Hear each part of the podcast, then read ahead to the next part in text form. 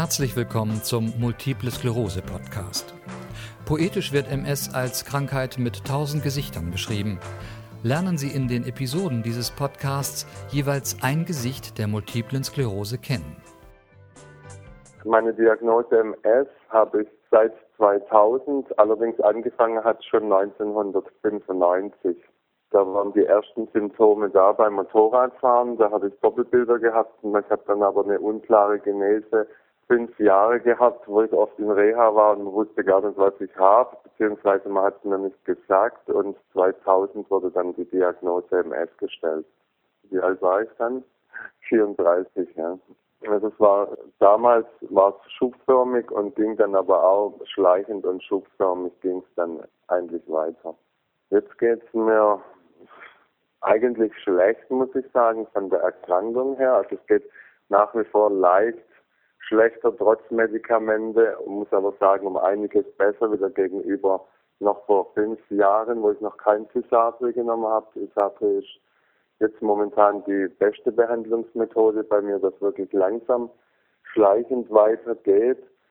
Allerdings muss ich sagen, dass es natürlich gut geht aufgrund dem, was wir jetzt machen mit unserem Verein. Ich habe eine tolle Aufgabe und bin da sehr ausgelastet. Also Tisabri wird verabreicht als Infusion. Einmal im Monat bekomme ich die Infusion, dauert ungefähr zwei Stunden. Und dann noch vielleicht eine halbe Stunde, Stunde bleibt man noch da zum Nachschauen, dass alles in Ordnung ist und dann ist das abgeschlossen. Also ist sehr komfortabel, muss nicht jeden Tag spritzen und ja, man braucht keine Medikamente mehr in Urlaub nehmen. Man kann auch mal eine Woche drüber sein, statt vier Wochen, fünf Wochen, macht es da eigentlich auch nichts aus. Also bei mir zumindest und es überhaupt keine Nebenwirkungen mehr. Also für mich komfortabelste Medikament momentan.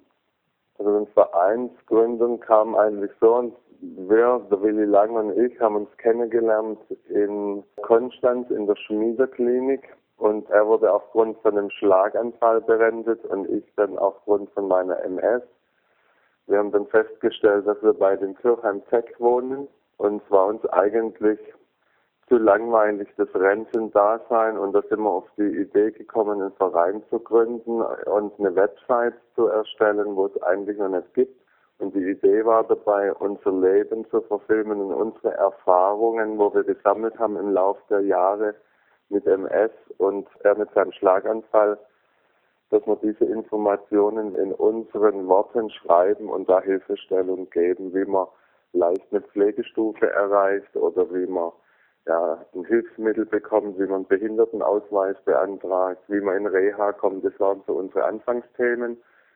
Durch das Erstellen von, von dem oder von der Website und die Gründung von dem Verein war es natürlich, dass man soziale Kontakte sehr pflegen konnte, jetzt, dass man neue Menschen kennenlernen konnte, sehr interessante Menschen kennenlernen konnte, die das gleiche Schicksal haben oder auch ein anderes. Das war natürlich sehr wichtig für uns auch, dass man da jetzt nicht nur alleine äh, vor sich hin dümpelt, sage ich einmal, in seiner Wohnung sitzt, sondern sonst war das Wichtigste schon immer, dass wir rausgehen und dass wir dass wir Kontakte pflegen und die auch erhalten und erweitern. Das war eigentlich auch sehr, sehr wichtig für uns wo wir den gegründet haben, wussten wir auch nicht, inwieweit wird das überhaupt angenommen, machen die Leute mit, machen die Leute nicht mit. Mittlerweile ist unser Verein jetzt 18 Monate alt, also 19 Monate alt. Wir haben bisher 400.000 äh, Besucher auf der Website. Wir haben allein mit den Videos 235.000 Leute erreicht. Rein nur ums Thema äh, Rollstuhl und, und Hilfsmittelversorgung. Ja, und wir haben zweimal im Monat Angebot kostenloses Rollstuhltraining geben wir in Stuttgart. Das wird auch sehr, sehr gut angenommen. Wir haben mittlerweile tolle Partner auch wie, wie Paravan, Sopo, große Rollstuhlhersteller, die sehr interessiert sind an dem, was wir machen und es toll finden und das Projekt unterstützen.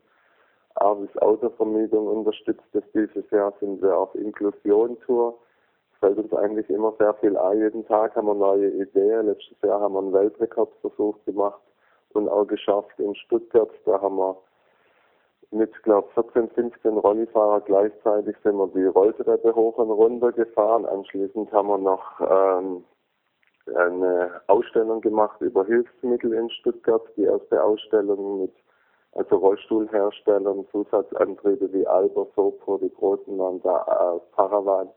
Und anschließend haben wir noch eine schöne Inklusionsparty in Stuttgart gefeiert und dieses Jahr sind wir auf Inklusion Tour mit dem Verein. Da machen wir Berichterstattung, positive Berichterstattung aus ganz Deutschland, wo Inklusion erfolgreich umgesetzt wird und verfilmen das, SWR begleitet das. Durch das, dass wir jetzt immer mehr unterwegs sind und so weiter, sind wir natürlich auf Spenden angewiesen. Da sind wir immer natürlich auf der Suche nach Partnern. Also wir werden jetzt mit Sachmitteln sehr gut unterstützt. Teilweise auch mit, mit, mit Geldspenden fängt es jetzt schon an. Aber wie gesagt, der ist relativ jung, der Verein. Und da sind wir natürlich immer auf Sponsorensuche, damit wir das auch weiter betreiben können. Weil und mittlerweile hat es aber Ausmaße angenommen. Wir reisen ja durch ganz Deutschland, waren jetzt auch auf mehreren Messen eingeladen. Wir waren auf der Reha Orthopädie-Technik in Leipzig, durften unser neues Produkt ausstellen, unsere Neuerfindung, unseren neuen Rollstuhl, wo wir erfunden haben. Dann waren wir in Bremen auf der Irma-Messe eingeladen, haben ausgestellt, uns die Tour vorgestellt. Ja, und das sind halt natürlich jetzt ja, wirklich Riesenwege, was wir machen, auch Übernachtungskosten, wo dazukommen. Also da sind wir schon noch auf Spenden ein bisschen angewiesen.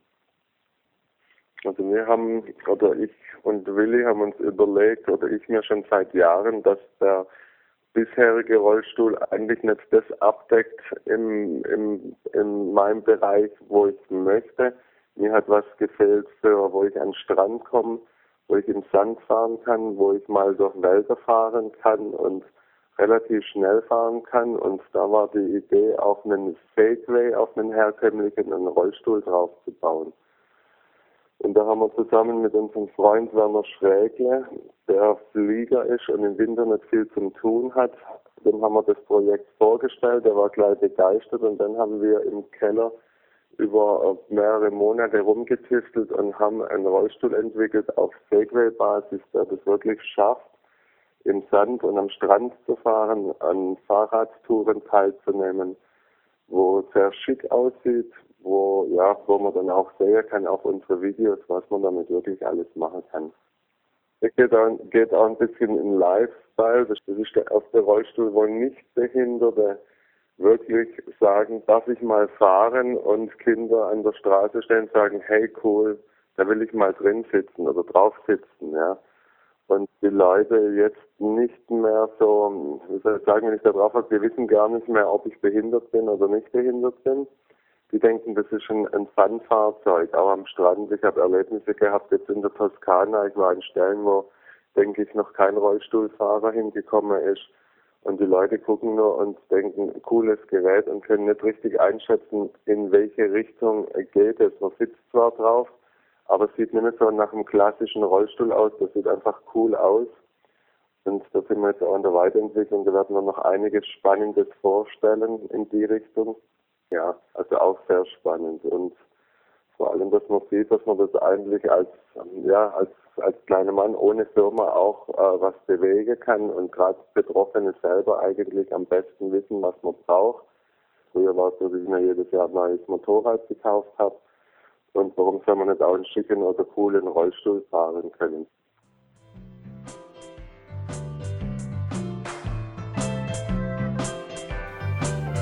Vielen Dank fürs Zuhören. In der kommenden Episode lernen Sie ein weiteres Gesicht der multiplen Sklerose kennen.